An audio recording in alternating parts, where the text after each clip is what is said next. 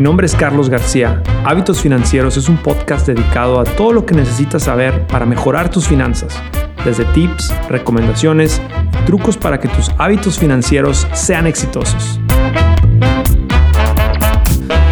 ¿Sabes cuál es la diferencia entre un bono y una acción? ¿Sabes cuál de los dos implica más riesgo para ti como inversionista?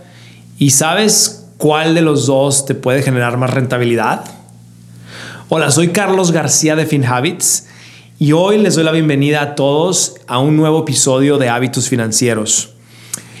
En el episodio de hoy vamos a hablar entre la diferencia entre un bono y una acción. Hay que saber muy bien de qué se trata esto de la acción y de qué se trata esto del bono. Hoy vamos a empezar con una, una historia de una empresa que manufactura carros eléctricos y le está yendo muy bien. Y últimamente el dueño de la empresa quiere expander y ahora quiere hacer una camioneta eléctrica también. Y bueno, para expander pues necesita más dinero. Esta empresa tiene dos opciones para poder crecer. Una es que pida un préstamo y la otra es que venda un pedazo de la compañía y así obtener el dinero. Es muy común pedir un préstamo a un banco. En este caso, esta empresa de carros eléctricos no estamos hablando de pedir un préstamo a un banco, estamos hablando de ir a pedir un préstamo a inversionistas. Bueno, en este caso, la empresa lo que estaría haciendo es que estaría emitiendo un bono. Y el bono, cuando la empresa emite un bono, se comporta muy similar a un, a un préstamo bancario. La diferencia es que este bono lo puede emitir y lo pueden comprar el público en general. En el caso de la empresa, el bono va a ser va a ser un bono de 100 mil dólares. Y el bono tiene un periodo fijo. En este caso vamos a decir que es un periodo de 10 años y va a pagar un interés fijo cada año del 4%. Entonces, si tú compras este bono y tú, vamos a asumir que tú pagaste los 100 mil dólares, tú vas a recibir un interés de 4 mil dólares por los siguientes 10 años. Y al final te va a pagar la empresa el resto que serían los 100 mil dólares. En este caso, para explicarlo en, términos sencillos, en, el caso del bono, la compañía se está comprometiendo a devolverte al final del plazo establecido, aparte de todo tu interés, te se está comprometiendo a devolverte lo que sería el préstamo inicial. Y este es el beneficio que tú obtienes como el dueño del bono.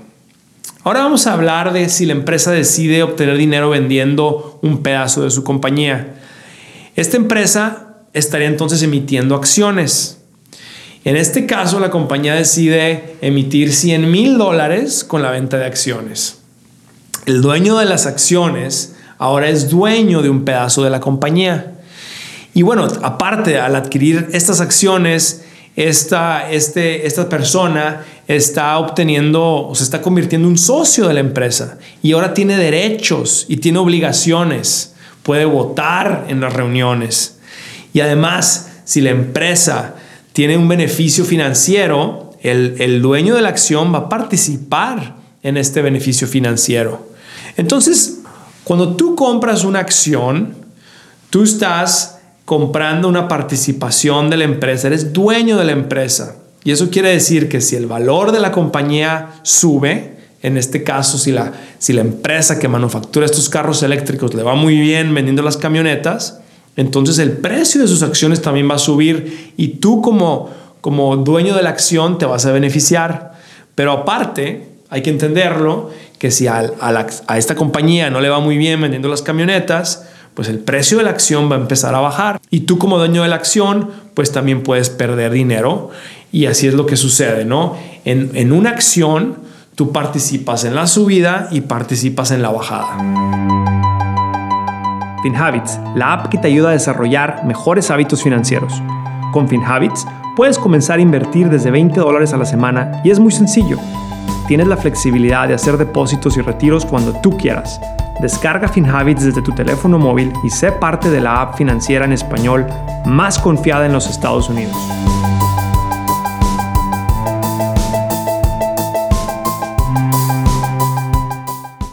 En el caso del bono, esto es un, generalmente es más seguro. ¿Por qué? Porque en el bono la compañía se está comprometiendo a pagarte a plazos fijos un interés fijo. Y en el caso del bono, pues tú tienes una ganancia limitada, vamos a decir.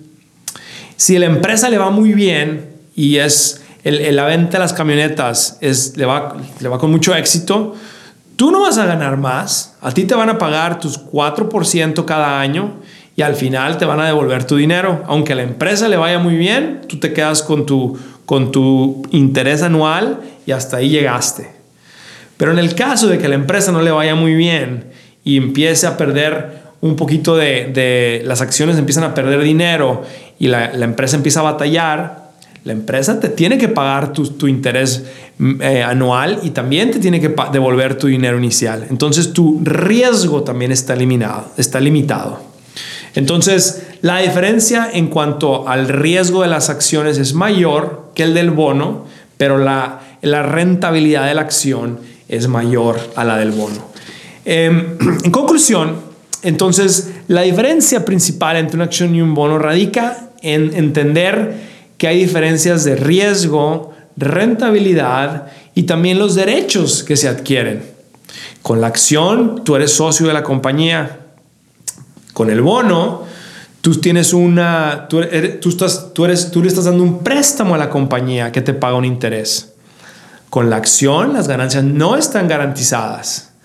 Con el bono, las ganancias sí están garantizadas y la compañía está obligada a pagarte los intereses. Con la acción, tú tienes derechos como accionistas, tú puedes votar en las juntas. Con el bono, no tienes ningún derecho. Entonces, hay que, hay que saber diferenciar estas dos diferentes herramientas para invertir cuando tú inviertes con FinHabits, estás invirtiendo en una cartera diversificada que tiene acciones y bonos. Nosotros nos encargamos de crear una cartera que va de acuerdo a tus metas. Y estas carteras están diseñadas con el objetivo de generar ganancias a largo plazo y minimizar tu riesgo de pérdida. Gracias por acompañarme. No olviden seguir Hábitos Financieros en su plataforma de streaming favorita. Para saber más sobre FinHabits y lo que hacemos, síganos en Facebook, Twitter e Instagram en arroba FinHabits. También pueden ver el live streaming de este episodio en YouTube. Recuerden suscribirse. Hasta la próxima. Esta grabación no debe copiarse, distribuirse, publicarse ni reproducirse en su totalidad o en parte. La información contenida en esta grabación es para efectos de información y educación. FinHabits o sus entidades afiliadas no proporciona ningún consejo o recomendación financiero, legal o fiscal en esta grabación y no están dando asesoramiento de inversiones. El rendimiento de las inversiones no está garantizado y los resultados pasados no son garantía de resultados futuros. FinHabits no garantiza la exactitud o integridad de las declaraciones o la información contenida en esta grabación y no se hace responsable de pérdidas o daños directos o indirectos. Las opiniones expresadas en esta grabación son las del autor y no son necesariamente las opiniones de FinHabits.